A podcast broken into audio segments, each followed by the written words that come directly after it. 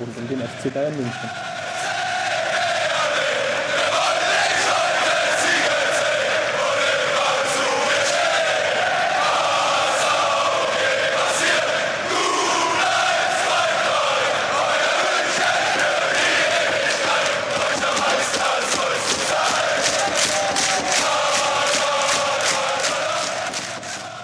Herzlich willkommen zum Mir sind Rot Podcast, Folge 152. Und ja, deutscher Meister sollst du sein, heißt es bei uns im Intro. Und das ist der FC Bayern auch geworden, zum achten Mal in Serie. Und das gilt es natürlich zu besprechen. Mein Name ist Christopher Ramm und ich habe heute einen besonderen Gast an meiner Seite, unseren Lieblings-Roundup-Autor Maurice. Grüß dich, Maurice. hallo, hallo. Das Wandeln des Konvents rund um den FC Bayern geht. Bist auch noch komplett freudetrunken und am Auskadern von gestern. Es war, glaube ich, eher Erleichterung, aber das war jetzt, jetzt kommen wieder die, die Insights für die Podcast-Hörer, die ähm, ja, mal wissen wollen, wie das so typischerweise vonstatten geht, wenn wir Spielberichte schreiben. Ich hatte den letzten Absatz schon vorgeschrieben und hatte ganz große Sorge, dass das Spiel jetzt doch noch anders ausgeht und oder unentschieden endet. Ähm, ja, spätestens nach der gelb-roten Karte ging mir leicht der Stift dass das dann irgendwie noch so ein 1-1 wird. Und ja, aber so gesehen ging es ja nochmal gut. Ich musste den Absatz nicht löschen, weil mir ist es nämlich schon ein Wochenende davor passiert, dass ich einen Absatz geschrieben habe. Ich bin eigentlich zufrieden mit den Ergebnissen in den Top-Spielen. Ähm, dummerweise nur das Unentschieden gegen Gladbach und auf einmal war es ja gar kein Unentschieden. ja, das passiert, wenn man seinen Artikel schon um 19 Uhr fast fertig hat. Ne? so ist es. Ähm, wie immer am Anfang jetzt das Podcast, der kleine Infoblog was passiert rund um den FC Bayern. Die Frauen waren heute, wir nehmen Mittwoch auf, waren heute um 14 Uhr aktiv. Sehr komische Anstoßzeit, weiß auch nicht ganz genau, was sich der DFB davon verspricht. Nichtsdestotrotz, die Damen waren in Köln unterwegs, haben das Spiel gewonnen mit 4 zu 0. Es stand schon zur Halbzeit 4 zu 0. Wie gesagt, ähm, zur mittäglichen Zeit. Ich habe leider relativ wenig gesehen, außer das Ergebnis. Maurice, dir ging es ja, glaube ich, ähnlich. Mir geht es ähnlich. Ich kann dir noch sagen, dass jetzt äh, VfL Wolfsburg auf jeden Fall deutscher Meister geworden ist bei den Frauen. Also auch da ähm, ist die Entscheidung nun gefallen. Und nichtsdestotrotz geht es für die Bayern aber jetzt am Sonntag gegen VfL Wolfsburg eben Topspiel. Und für die Münchner Frauen geht es noch um den Einzug in die Champions League. Da hat man momentan vier Punkte Vorsprung auf Hoffenheim. Ähm, und die versuchen jetzt natürlich ins Ziel zu retten. Aber es sieht nach der Corona-Pause ganz gut aus. Letzte vier Spiele alle gewonnen. Sollte also auch hoffentlich am Wochenende gegen Wolfsburg, wenn die dann schon ein bisschen rausnehmen, vielleicht auch klappen. Die Amateure waren am vergangenen Sonntag in Mannheim unterwegs bei Waldhof und hatten ein bisschen Pech, dass sie früh in Rückstand geraten sind durch ein Traumtor man könnte es auch anders formulieren, das Abwehrverhalten war vielleicht nicht das allerbeste in der Szene.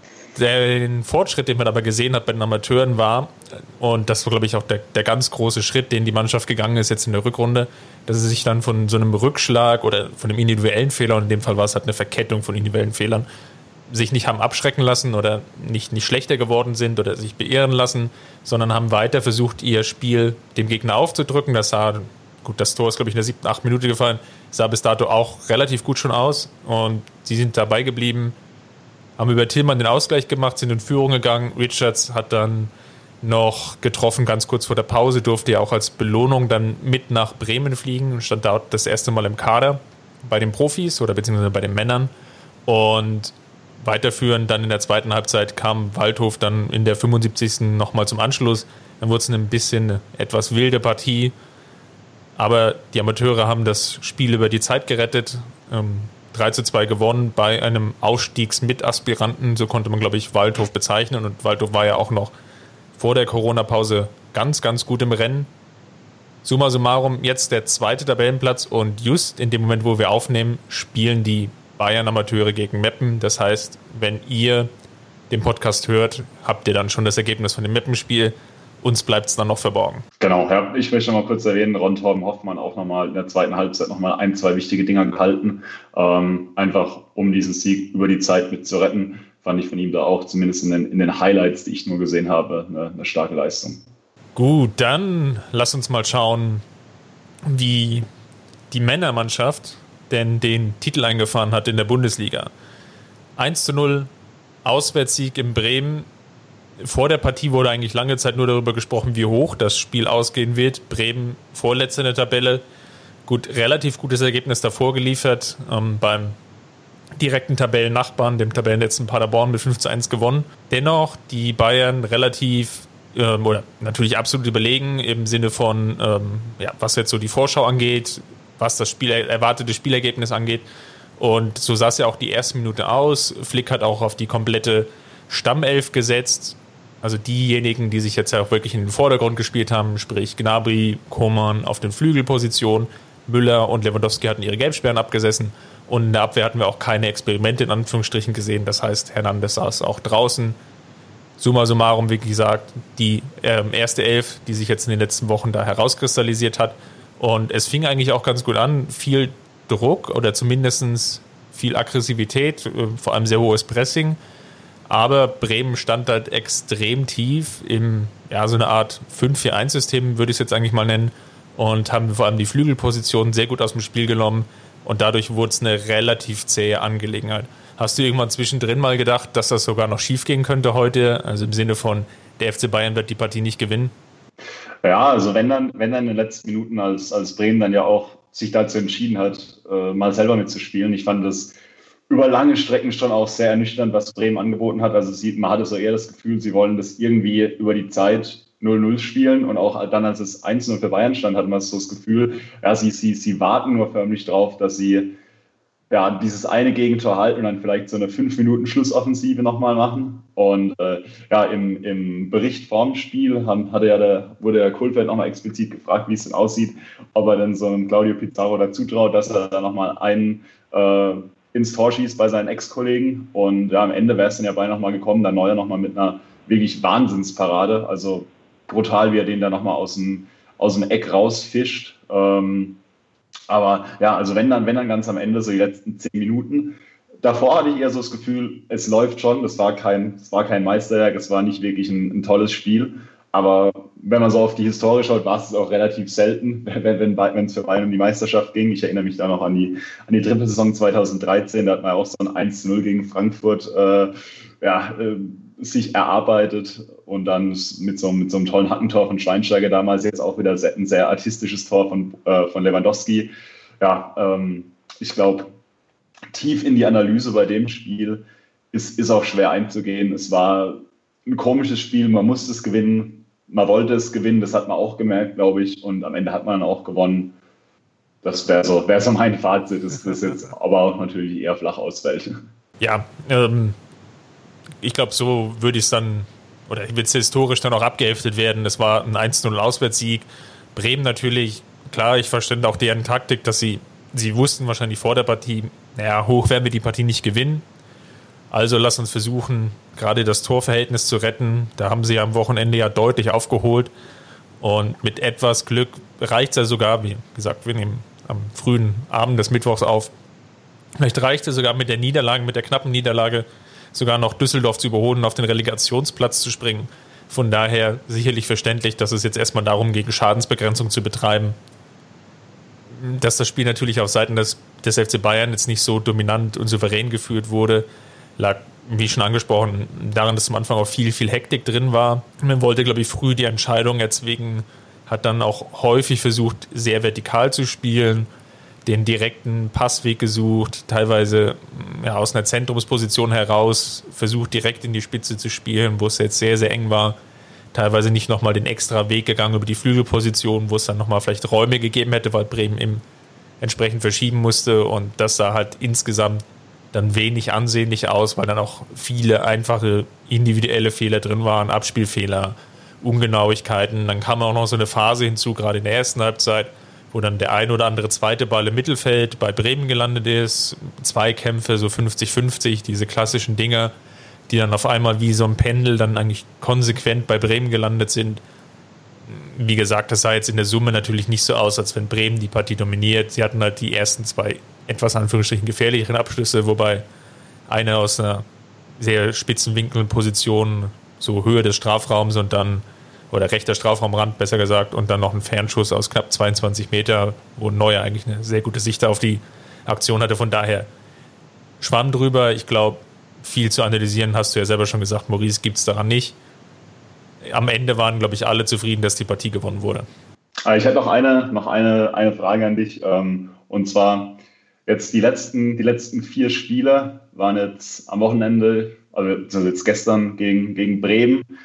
Ja, eine eher maue Angelegenheit, würde ich sagen. Davor gegen, gegen Gladbach war ja auch äh, eher zäh über weite Strecken, würde ich behaupten. Davor gegen, gegen Frankfurt die zweite Halbzeit ja, fast als Totalkatastrophe. Ähm, und auch die Woche, ähm, auch am Wochenende davor gegen Leverkusen, zwar gar natürlich deutlich gewonnen, aber auch da am Ende sah es auch nicht mehr so souverän aus. Woran würdest du das festmachen? Liegt es viel einfach daran, dass die Mannschaft ein bisschen, ja, ich sage mal, K.O. ist, so ein bisschen stehen K.O. ist, einfach weil der Flickfußball so anstrengend ist? Oder woran würdest du das festmachen? Ja, würde ich, glaube ich, schon so sehen, dass die Mannschaft vielleicht einerseits körperlich K.O. ist, einfach aufgrund dessen, dass die Vorbereitung fehlt, dass wirklich so die, der letzte, die letzten drei, vier, fünf Meter ja einfach nicht, nicht mehr drin sind dann. Einfach, ja, individuell Vorbereitung ist immer noch so ein Unterschied gemeinschaftlich und dann doch ja sehr eingeschränkt mit dem Bewegungsradius, den es gab. Kurzum, das war sicherlich nicht ganz optimal. Auf der anderen Seite waren die Spieler, glaube ich, auch körperlich müde oder nicht körperlich, sondern geistig müde. Das wollte ich sagen.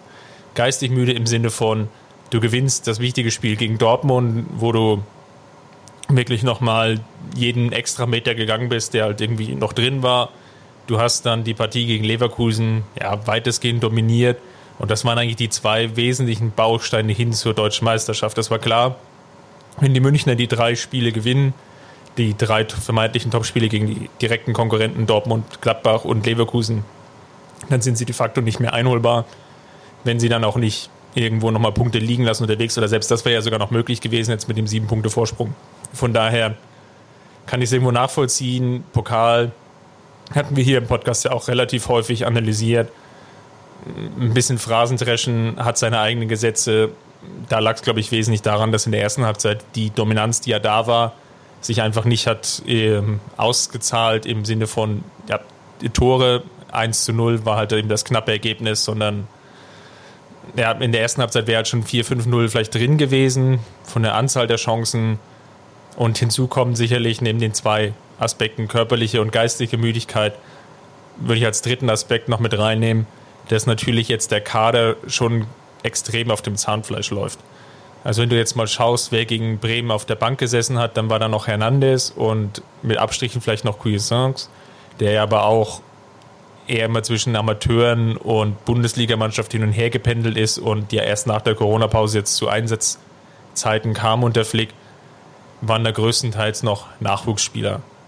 Zirkze, ähm, Bastian Meyer, ähm, Gut, dann noch gut. Odriozola hatte ich jetzt noch vergessen. Ähm, Richards hatten wir ja schon angesprochen. Aber Odriozola würde ich jetzt auch eher so als ja, Fehlleihe in Anführungsstrichen sehen, der jetzt den, den Kader nicht zwangsläufig weitergebracht hat, ähm, sondern eher die, die Breite verstärkt hat, aber auch den, den wenigen Einsatzzeiten geschuldet. Sicherlich sich jetzt nicht in den Vordergrund hat spielen können. Und demzufolge mussten viele Spieler extrem viel ähm, Einsatzminuten draufpacken, gerade auch im zentralen Mittelfeld.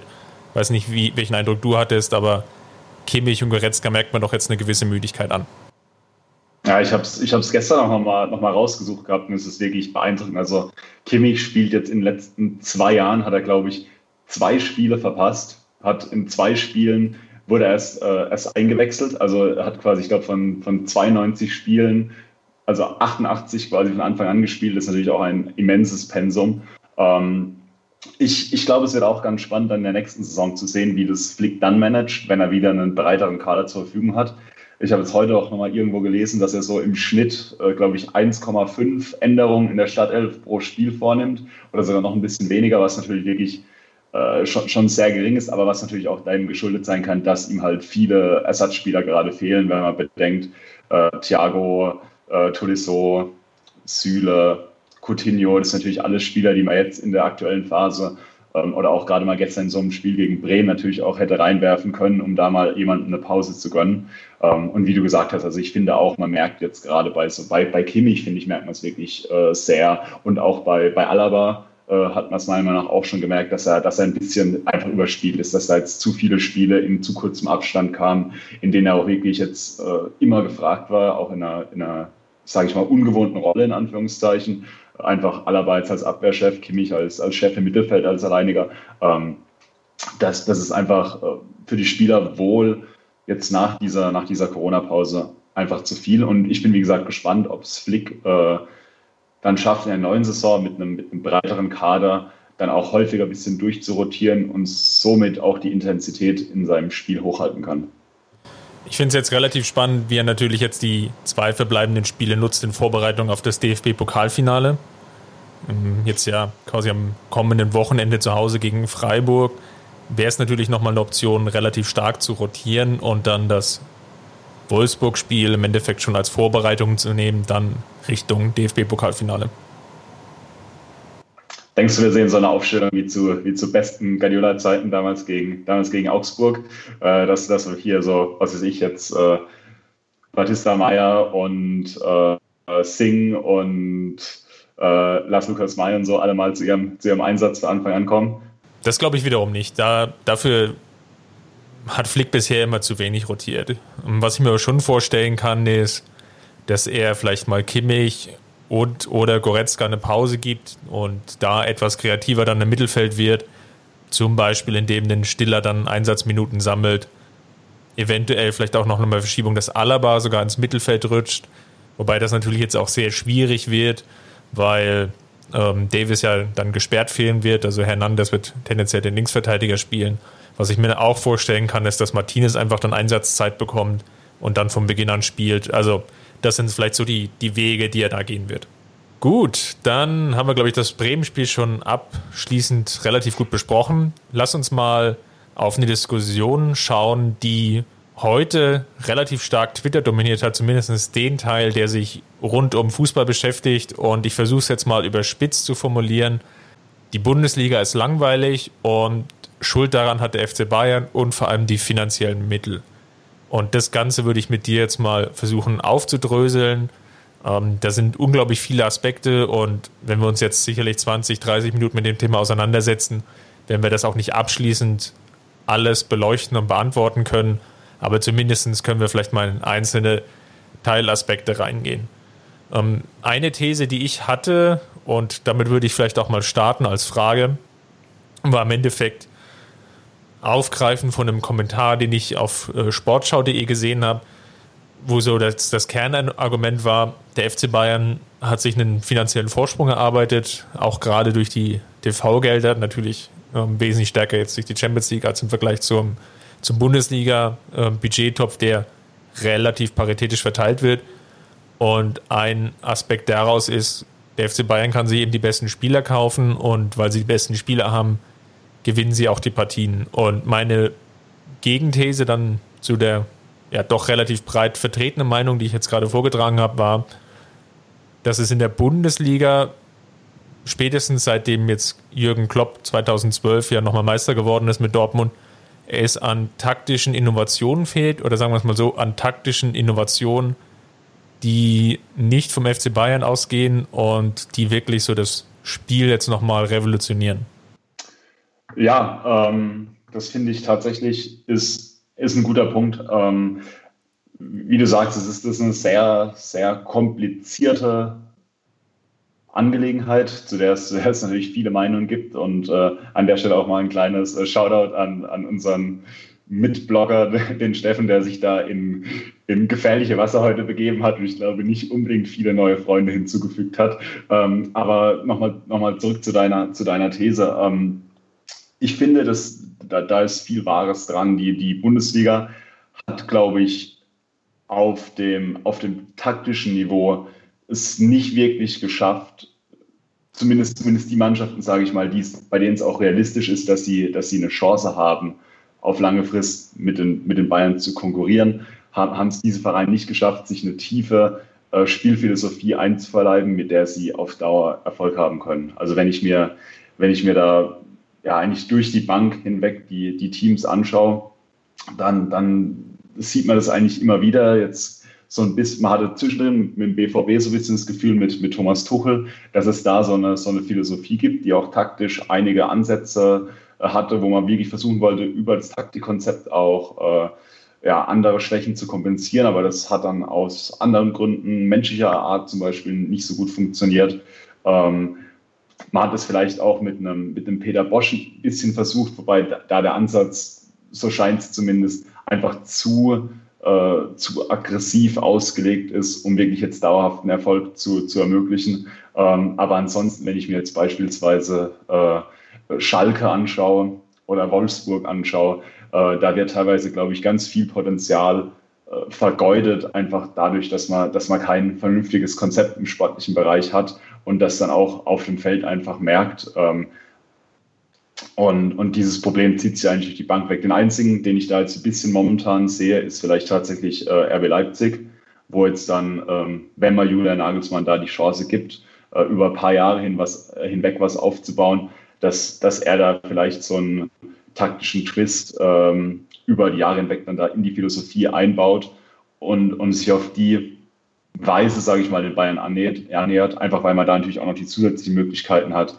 dass man, äh, dass man natürlich auch finanziell ganz gut ausgestattet ist. Aber von, von daher, also insgesamt würde ich, würde ich dir da schon bei der These, bei der These recht geben. Also es, es ist auch wenig auf der taktisch-technischen Seite dazugekommen und dann ist es natürlich für den FC Bayern einfacher, über die finanzielle Seite zu dominieren, sage ich mal.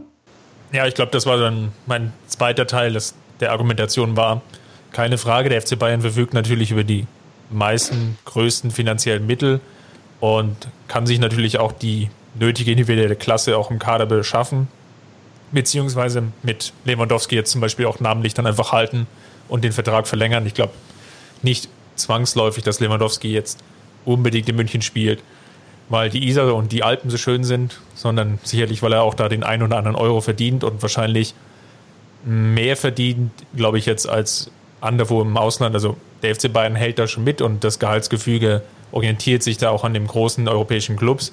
Und natürlich ist es so, dass der FC Bayern die nötige individuelle Qualität auf den Rasen bringt, um in anderen Abführungsstrichen bei schlechterer, qualitativer, taktischer Leistung, würde ich das mal so formulieren, durchaus auch noch Spiele gewinnen kann. Und da würde ich jetzt namentlich einfach mal so die letzten vier Jahre eigentlich nehmen.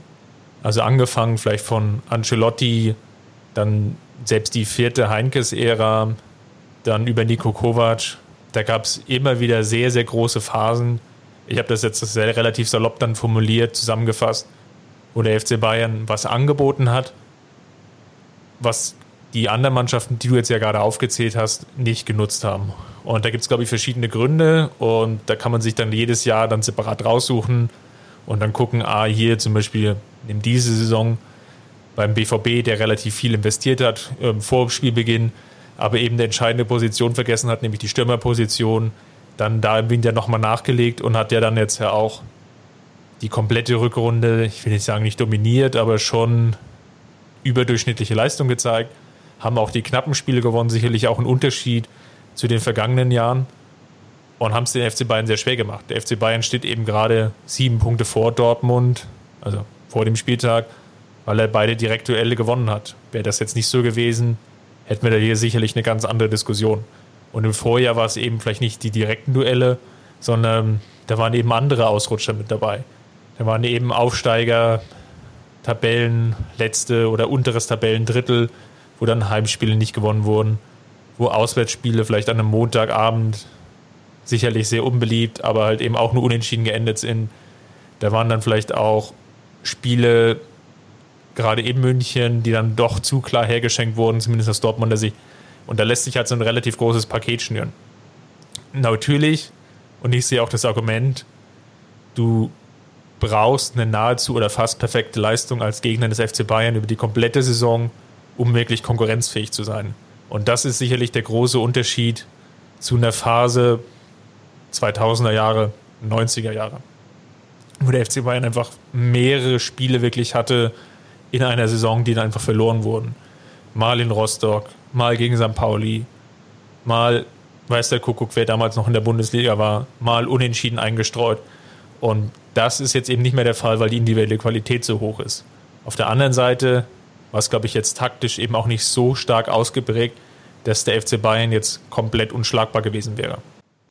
Ja, und ich, ich finde, ein Punkt, der, der, der auch noch zu kurz kommt bei der ganzen Diskussion, ist, dass es, dass es eben nicht so ist, als würden die Bayern nichts machen und trotzdem jedes Jahr Meister werden. Ich glaube, das ist, äh, das ist komplett am Punkt vorbei. Der, der FC Bayern ist auch einfach an der Stelle, wo er steht, weil er in den letzten Jahren an vielen Stellen viele sehr richtige Entscheidungen getroffen hat. Und da geht es um Transfers von, von ausgewählten Spielern. Da geht es zum Beispiel darum, einen Joshua Kimmich relativ früh zu holen. Da geht es darum, einen Serge Gnabry zu holen, der, ich kann mich auch noch gut an Diskussionen erinnern, als er zum FC Bayern gewechselt ist, wo viele gesagt haben, der hat vielleicht nicht die Qualität äh, für die Münchner. Da geht es um einen Alfonso Davis, den man aus, äh, aus der amerikanischen Liga verpflichtet hat. Ähm, das, da sind auch schon viele sehr gute Entscheidungen einfach mit dabei. Ähm, da geht es dann auch vielleicht um sogar auch einen, einen Nico Kovac da in, in diese Saison einfach zum richtigen Zeitpunkt rauszuschmeißen. Ähm, von daher, ja, es, ich glaube, ich glaub, man, man vereinfacht sich das zu sehr, wenn man nur sagt, ja, Bayern hat viel Geld und wird deswegen Meister. Ich glaube, da muss man nur mal in ein paar andere Fußballnationen in Europa schauen und sieht, nur wenn man viel Geld ausgibt, bringt es nicht unbedingt was. Ähm, sondern ja, Bayern hatte einfach in den letzten Jahren sehr viele gute Transfers getan. Das waren natürlich auch der ein oder andere war vielleicht mal daneben. Ähm, und da kommt jetzt vielleicht ein entscheidender Punkt rein. Natürlich kann Bayern einen Fehltransfer leichter verkraften als, ich sage jetzt mal, Bayer Leverkusen. Wenn jetzt Bayern 35 Millionen für Renato Sanchez ausgibt und man bei dem nach drei Jahren merkt, hm, naja, das war vielleicht dann doch nicht das, der perfekte Fit für uns im System, aus, aus welchen Gründen auch immer, dann kann man ihn halt äh, verkaufen und auch wenn man da mit 15 Millionen Miese rausgeht aus der Aktion, geht es halt trotzdem weiter. Und das ist natürlich klar, dass, das können sich andere Bundesliga-Vereine so vielleicht nicht erlauben. Ähm, und andere Bundesliga-Vereine haben eben auch das Problem, wie du vorhin gesagt hast, dass sie halt häufig nach einer guten Saison sich von ihren besten Spielern verabschieden müssen. Ähm, und das macht es natürlich dann auch schwieriger, das auf, auf Jahre hinweg äh, zu leisten. Aber wie gesagt, mein Punkt ist da auf jeden Fall, man, man macht es da den Bayern auch ein bisschen, oder man macht sich selber da teilweise zu einfach und äh, ist da ein bisschen unfair, indem man einfach nur sagt, ja, das Geld ist quasi, ist quasi der Hauptgrund. Nein, ich sage, da, da sind auch viele richtige, viele wichtige und richtungsweisende Entscheidungen getroffen worden in den letzten Jahren. Ja, ich habe mir spaßeshalber mal 2012 die Dortmunder Mannschaft angeschaut, um, wer da eigentlich so noch Stammspieler war. Man hat das ja gar nicht mehr so richtig vor Augen. Um, ähm, dann sieht man, dass ein Blaschikowski und Großkreuz die Flügelposition inne hatten. Lewandowski im Sturm, keine Frage. Das war sicherlich exzellent besetzt und ähm, ich will nicht sagen, dass das schon die Prime war, aber er war gerade in dem Moment, das, das Jahr, wo er dann wirklich so seinen ähm, ersten großen Durchbruch in der Bundesliga hatte, aber da stand auch ein Weidenfeller im Tor, den ich jetzt nicht als, als Weltklasse-Torhüter jetzt äh, titulieren würde, sondern ähm, als guten Bundesligaspieler. Da war sicherlich auch ein Kehl, der vielleicht als Kapitän extrem wichtig war, den du aber sicherlich auch in der Bundesliga vielleicht in vier, fünf anderen Teams noch hättest sehen können. Und das ist, glaube ich, dann der große Unterschied, den ich dann einfach versuche zu sehen oder, glaube ich, erlebt habe, dass Dortmund vor allem durch das Kollektiv gekommen ist, durch die gute taktische ähm, Schulung, die Klopp reingebracht hat, durch einen Spielstil, der es unglaublich schwer gemacht hat für die anderen Teams, sich da ähm, dagegen durchzusetzen, das erstmal rauszubekommen, wie spielt eigentlich Dortmund. Ähm, das war sicherlich ein, ein Hauptgrund. Man könnte es natürlich auch andersrum drehen und sagen, es gibt vielleicht gar keine taktischen Vorsprünge mehr und deswegen ist das Geld vielleicht auch so das entscheidende Mittel. Also sprich, die, selbst wenn Julian Nagelsmann oder Tuchel vielleicht die ganz großen taktischen Ideen hätten, ähm, es reicht nicht mehr, weil die Gegner vielleicht mittlerweile auch taktisch so gut geschult sind, dass sie eben darauf reagieren können, dass du einen Freiburg in, in der Bundesliga hast mit Christian Streich, der da sehr, ähm, sehr versiert umgeht, dass du eben auch noch zwei, drei andere Mittelfeldteams hast, die dann eben sehr, sehr gut darauf reagieren können und dass dieser taktische Vorsprung vielleicht auch nicht mehr ganz so viel wert ist wie vor zehn Jahren. Aber nichtsdestotrotz denke ich nach wie vor, es gibt Chancen. Man muss, glaube ich, aber konstatieren, dass die Chancen natürlich schwieriger werden. Auf der anderen Seite, was ich mich frage, ist, gibt es vielleicht auch mal diesen Moment, wo der FC Bayern satt ist? Und irgendwann hatte man immer das Gefühl in den vergangenen Jahren, da ist eine gewisse Sättigkeit da, auch gerade bei, bei gewissen Spielern, die einfach schon das sechste, siebte Mal deutscher Meister geworden sind, schon hintereinander deutscher Meister geworden sind und die Champions League gewonnen haben, Weltmeister geworden sind. Und selbst die schaffen es aber irgendwie wieder, sich dann nochmal selbst rauszuziehen. Und das ist sicherlich auch ein ganz wesentlicher Aspekt dabei, dass sie es halt schaffen, dann trotzdem an ihre Leistungsgrenzen zu gehen und dann nimm das Spiel jetzt in Bremen als bestes Beispiel, die das Spiel dann einfach auch gewinnen wollen. Und das ist sicherlich dann auch der Unterschied. Und das ist sicherlich ein Punkt in der Philosophie des FC Bayern, die sich in den letzten zehn Jahren sehr, sehr stark herausentwickelt hat. Ja, das ist, das ist tatsächlich ein wichtiger Punkt. Also gerade diese, diese mentale Ebene ist, ist, glaube ich, sehr wichtig. Also auf, sowohl auf Seiten der Bayern als auch auf der Seite der anderen Bundesliga-Teams. Erstmal zu den Münchnern. Man hat jetzt natürlich auch eine junge Generation von Spielern, die noch nicht so viel gewonnen haben, die so ein bisschen immer verglichen werden, sage ich mal, mit der Generation davor, die halt doch ja auch sehr erfolgreich war ähm, und halt eben auch noch die Champions League gewonnen hat. Und ich glaube, gerade ein Spieler wie Joshua Kimmich ist da, ja, ich möchte schon fast sagen, krankhaft ehrgeizig. Ähm, ich glaube, der könnte auch zehnmal deutscher Meister sein und will noch ein elftes Mal unbedingt äh, deutscher Meister werden. Äh, und bei anderen Spielern ist es natürlich ganz klar das große Ziel Champions League, das, das die antreibt. Also ein Robert Lewandowski oder ich glaube auch ein, ein Thiago, die, die beide damals noch nicht mit dabei waren, würden da ja doch, doch viel für geben, auch, auch die Champions League zu gewinnen. Und das treibt die an und da, da wissen sie halt, naja, wenn, wenn quasi die, die Bundesliga ist das Butterbrot und äh, ja, die Champions League ist halt dann das Salz auf dem Butterbrot obendrauf.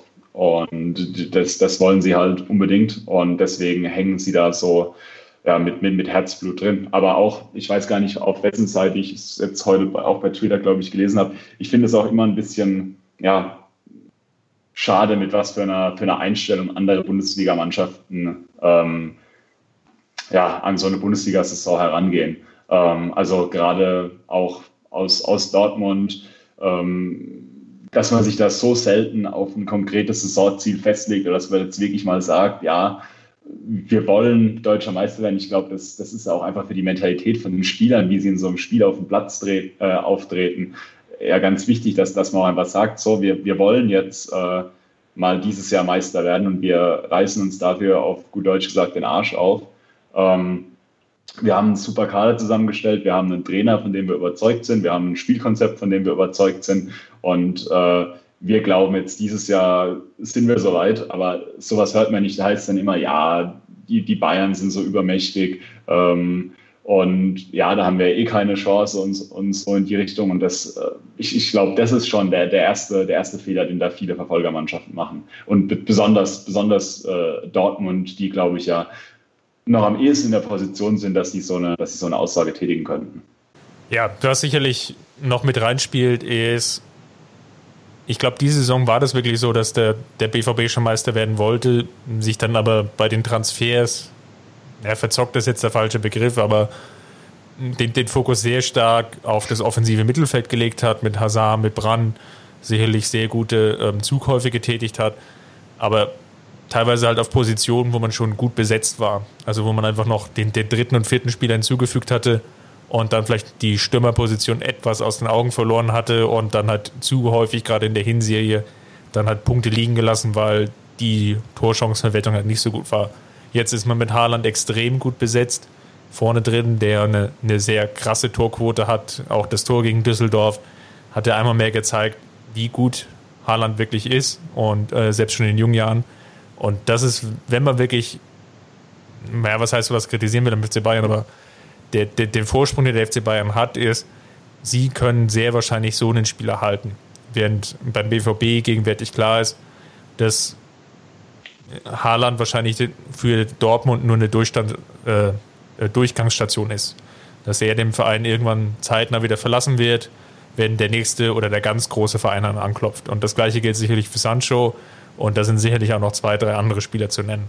Und aus dieser Falle oder diesen Sprung Richtung Top 8, Top 10 Europa muss der BVB einfach gehen, um Haaland als bestes Beispiel jetzt herausgegriffen, dann wirklich auch dauerhaft zu halten. Da gebe ich dir recht, aber also falls Dortmund es schafft, die beiden Spieler, Sancho und Haaland, jetzt über die Saison hinaus zu halten. Und ich, ich persönlich glaube, dass ihnen da die, diese Corona-Sache ein bisschen in die Karten spielt.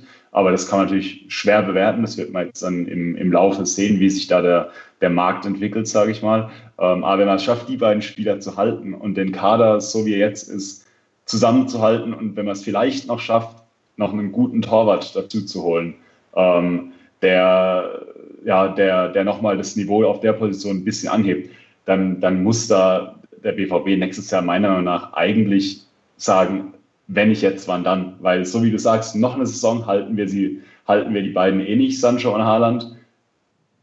Wenn, dann ist es nächstes Jahr soweit. Und dann, dann muss man das meiner Meinung nach auch so kommunizieren. Ob jetzt nur intern oder intern und extern, steht nochmal auf einem anderen Papier. Ähm, aber also für mich ist nächstes Jahr der BVB Stand, Stand heute unter der Annahme, dass, dass Haaland und Sancho bleiben, auf jeden Fall ja, ja, Mitfavorit um, um den Titel. Ganz klar.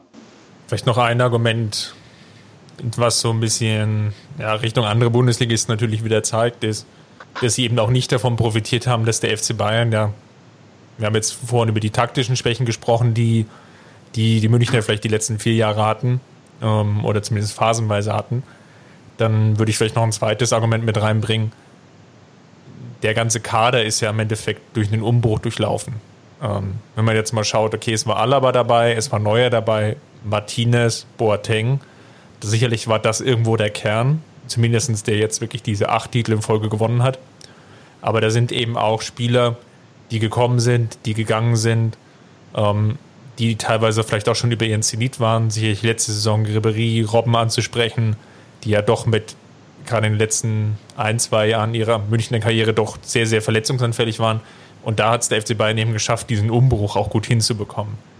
Sicherlich mit viel Geld, aber du hast auch die Gegenbeispiele genannt. Gnabry ist gekommen, Goretzka ist auch ablösefrei gekommen, Davis auch schon angesprochen. Also es gab auch viele Positionen, die einfach mit sehr vorausschauenden Transferdenken und Verpflichtungen gelöst wurden. Dass das nicht immer perfekt war, hast du auch schon beantwortet. Da gab es sicherlich die Gegenbeispiele. Aber summa summarum, zusammenfassend, war sicherlich das auch ein ganz großer Plus in den letzten, nennen wir es ruhig, zehn Jahren, dass der FC Bayern auf dem Transfermarkt eben fast immer die richtigen Entscheidungen getroffen hat, obwohl man, und das ist ja eigentlich auch noch ein Malus, es nicht geschafft hat, aus der eigenen Jugend heraus einen weiteren Thomas Müller auszubilden, einen weiteren David Alaba zu bringen, etc. etc. Also von daher, das Modell FC Bayern hatte auch schon Risiken. Es ging bisher immer gut ich glaube, für die neue Saison können wir gespannt sein, wie es dann weitergeht. Ja, für mich noch, noch als, als, als Abschluss eine Sache. Ähm, ich, ich, ich weiß nicht warum, aber es hat sich, ja, die, die Bundesliga als langweilig zu bezeichnen, finde ich, ist, aber die Bundesliga als langweilig zu bezeichnen, nur weil der FC Bayern jetzt wieder Meister geworden ist, finde ich, ist auch ein bisschen, geht ja auch ein bisschen an der Sache vorbei. Ich fand jetzt sowohl diese Saison als auch die letzte Saison waren eigentlich zwei zwei sehr spannende Saisons. Beide Male musste Bayern einen riesigen Rückstand überkommen, um noch Meister zu werden. Ähm, und es, es gab spannende Partien. Es, es, war über Phasen hinweg eigentlich auch ein, ein, spannender Titelkampf. Und alles immer nur nach dem, nach dem Ergebnis zu bewerten, ist da, geht da meiner Meinung nach auch ein bisschen an der Sache vorbei. Also ich habe heute auch irgendwie von irgendjemandem gelesen, sorry, dass mir jetzt nicht mehr einfällt, wer, aber ich glaube, es war der äh, FC Blogin oder äh, der, der, der Texters Texte, ähm, gesagt, ja, man schaut ja auch nicht, nicht einen Film im Fernsehen und sagt, ja, hm, das schon wieder Happy End fand ich jetzt doof. Ähm, von daher lässt sich natürlich aus, aus jetzt unserer Perspektive wahrscheinlich leichter sagen, aber sollte man, glaube ich, auch nochmal drüber nachdenken. Dann haben wir, glaube ich, das Thema abschließend beurteilt.